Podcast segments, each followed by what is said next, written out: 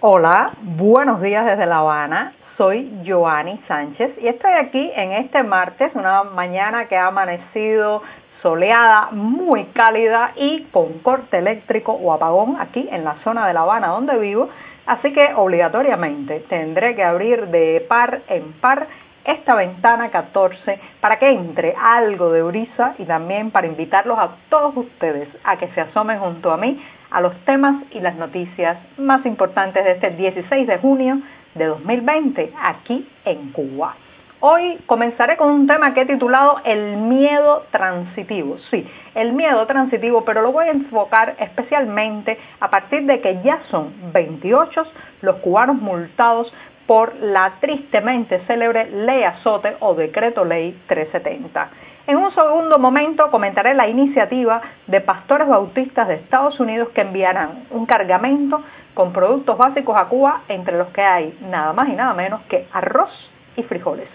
También el gobierno de Uruguay ha pedido a las autoridades cubanas que dejen salir al activista Lidier Hernández, del que hemos hablado en este podcast, pero que hoy daré nuevos detalles. Y por último, este martes será la despedida en La Habana de la vedette Rosita Fornés y ya les comentaré también las expectativas y cómo será pues ese último adiós en Cuba.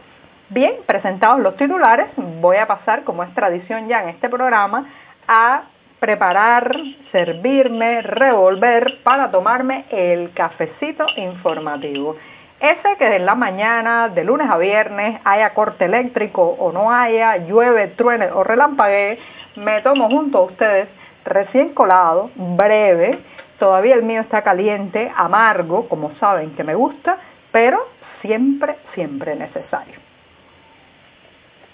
Después de este primer sorbito del día, les comento también, como ya es familiar en este espacio, que pueden ampliar muchos de estos temas y la mayoría de estas noticias en las páginas del diario digital 14medio.com que un grupo de editores, periodistas y reporteros hacemos desde aquí, desde dentro de Cuba. Si está en la isla, ya sabe, tendrá que usar proxy anónimo o un servicio de VPN para saltarse la censura y lograr entrar a nuestras páginas digitales. Dicho esto, me voy con la primera cuestión del día que me gustó titularla como el miedo transitivo porque considero que el temor, el pánico, la parálisis que genera tenerle miedo a algo, no solamente se experimenta cuando uno es víctima de un hecho agresivo, violento o represivo, sino que también hay una especie de miedo transitivo que se obtiene a partir de la experiencia de otros. ¿Por qué, ¿Por qué voy a hablar de esto exactamente? Bueno, porque hoy en las páginas del diario 14 y medio llevamos un reportaje donde se detalla cómo ha sido la aplicación del decreto ley 370. Todos los que siguen este podcast Ventana 14 saben que ha sido un tema muy, muy conversado y que ha estado protagonizando la escena cubana en los últimos meses porque se trata de un decreto ley que intenta regular, restringir y censurar lo que los cubanos publicamos en Internet y en nuestras redes sociales. Eh, ya ha sido popularmente bautizado este decreto ley 370 como ley azote. Recuerden que ya teníamos en la triste historia represiva de los últimos años la llamada ley mordaza o ley 88 y ahora esto le viene a añadir a esa ley una especie de actualización informativa, informática, digital para el nuevo terreno de Internet. O sea, si ya estábamos amordazados, ahora, ahora además estamos azotados. Y entonces en este reportaje que eh, publicamos hoy, pues eh, se contabilizan 28 ya los cubanos que han sido penalizados por el decreto ley 370, como saben, puede llevar multas de hasta 3 mil pesos cubanos, el salario de dos meses de un profesional médico en este país. Si además la persona se niega a pagar la multa porque considera que es injusta, que viola su derecho a la expresión y su libertad eh, de eh, opinar y de pensar, bueno, pues entonces el impago de esta multa se considera un antecedente penal que, como ya saben, puede tener limitaciones y restricciones incluso a la hora de poder viajar fuera del país. Ahora bien, eh, los invito a que lean el reportaje, que ya digo está muy completo, tiene varias entrevistas, testimonios, datos, pero me voy a ir a partir de esta cifra de 28 cubanos a especular cuántos otros han sido intimidados de publicar sus opiniones en las redes sociales sin todavía haber sido multados. Bueno, yo les puedo asegurar que se puede eh, multiplicar por miles porque este tipo de penalización, este tipo de legislación está pensada no solamente para castigar puntualmente a los que se atreven, sino sobre todo para hacer un eh, castigo ejemplarizante, para dar una muestra de hasta dónde puede llegar el oficialismo si alguien se decide a poner una opinión, a criticar una figura partidista, a, eh, compartir en su muro de Facebook o en su cuenta de Twitter un meme sarcástico, una broma sobre alguno de los rostros del oficialismo cubano, por ejemplo. Entonces, esta es una estrategia que se ha seguido por décadas y es eh, hacer una legislación o una represión draconiana para algunos, pero utilizar esto como ejemplo para llamar a la parálisis, al silencio y al estate quieto al resto de la población. Así que por esos 28 cubanos de los que hoy contamos el caso en las páginas de 14 y medio, usted puede imaginar que hay por cada uno al menos mil que ahora mismo se la están pensando para teclear eh, una opinión, para hacer una denuncia en las redes, para subir una imagen a eh, un, servicio de mensajería instantánea, por ejemplo. Y evidentemente esto es lo que buscan, que el miedo sea transitivo, que el temor se expanda, que la mordaza que le colocan a uno sirva, sirva para tapar la boca de todos. Bueno, me he extendido un poco en el primer tema, me voy a dar otro sorbito de café, que estamos casi empezando la semana informativa, son los martes, así que hay mucho, mucho trabajo en la redacción de 14 y medio y mucho más porque no hay electricidad. Estamos en un piso 14, el ascensor no funciona. Bueno, no paro de contar porque ya pueden imaginar el resto de las dificultades que trae estar sin electricidad. Después de este segundo sorbito del día, me voy con la noticia de que pastores bautistas de Estados Unidos están organizando un cargamento de comida y artículos de higiene eh, para intentar entrarlos a la isla y bueno, que sea eh, una manera de solidaridad, de ayuda en estas difíciles condiciones que estamos viviendo eh, por, la, por la llegada de la pandemia a la isla, pero también por el colapso económico, la crisis de liquidez, los impagos acumulados que tiene la isla. En fin, pero muy interesante esta noticia, que en primer lugar hay que agradecer toda solidaridad, todo gesto de estos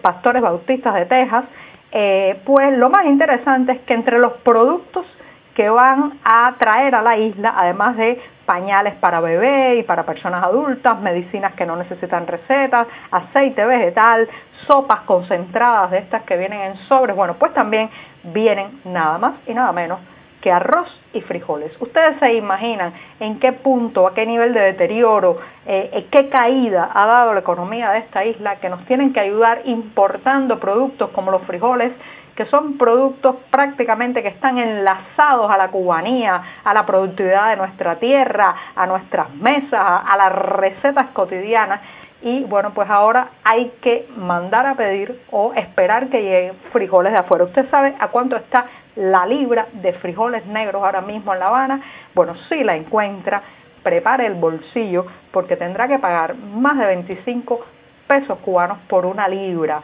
Eso significa el salario de un día de un profesional por una libra de frijoles. Ah, y también prepare los zapatos porque va a tener que caminar mucho para encontrarlas. Y me voy rápidamente, Uruguay, sí,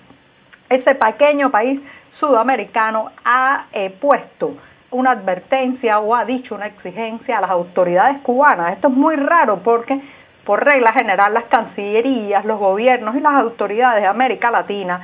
se abstienen o se cuidan mucho de emplazar a la Plaza de la Revolución de La Habana, quizás por temor a las algarabías diplomáticas de las que, caracterizan a eh, las autoridades de esta isla. Pero esta vez el caso de Uruguay es interesante porque su canciller Ernesto Talvi ha llamado en la red social Twitter a que las autoridades cubanas dejen regresar cuanto antes a ese país, a Uruguay, al activista cubano Lidier Hernández. Recuerden, recuerden que hemos hablado de él en este programa. Se trata de un joven que había emigrado con su familia a Uruguay, especialmente con su esposa, y allí participó en varias actividades de protesta frente a la embajada cubana en Montevideo. Eh, bueno, pues esto, claro está, fue reportado a las autoridades de la isla y en un momento que vino a visitar a su familia en Cuba, dejaron volver a Uruguay a su esposa, pero a él no. Conclusión, lleva meses esperando poder salir de la isla y aunque el gobierno uruguayo organizó un vuelo de La Habana eh, a Montevideo para repatriar a sus nacionales varados en la isla, Cuba, bueno, Cuba no les permitió salir. Las autoridades cubanas se negaron a dejar salir a Lidier Hernández y ahora el canciller uruguayo ha dicho en Twitter que no se le permitió abordar el vuelo y que, eh, bueno, pues llaman a La Habana a dejarlo salir y han manifestado su preocupación a las autoridades de la isla. ¿Ha dicho algo en respuesta a La Habana? Nada, todavía silencio, pero lo cierto es que al menos las autoridades, el gobierno uruguayo, ha dicho públicamente este caso y se ha solidarizado con Lidia Hernández. Me voy rápidamente, como saben, hoy martes se hará en La Habana la despedida de la vedette Rosita Fornés. Sus restos han sido trasladados a la isla, era una voluntad de que su última voluntad también de ser enterrada aquí en Cuba y se espera que a partir de las 10 de la mañana y hasta las 2 pm estará abierto pues el teatro Martí para todas las personas que quieran ir allí a dar su admiración, su último adiós, su tributo y pues después será llevada al cementerio de Colón donde según tengo entendido se efectuará una ceremonia privada y familiar. Bien, dicho esto, me despido hasta mañana miércoles, el mismísimo centro de la semana, donde espero que haya mejores noticias y ya tengamos electricidad aquí en la redacción de 14 y medio. Muchas gracias y hasta mañana.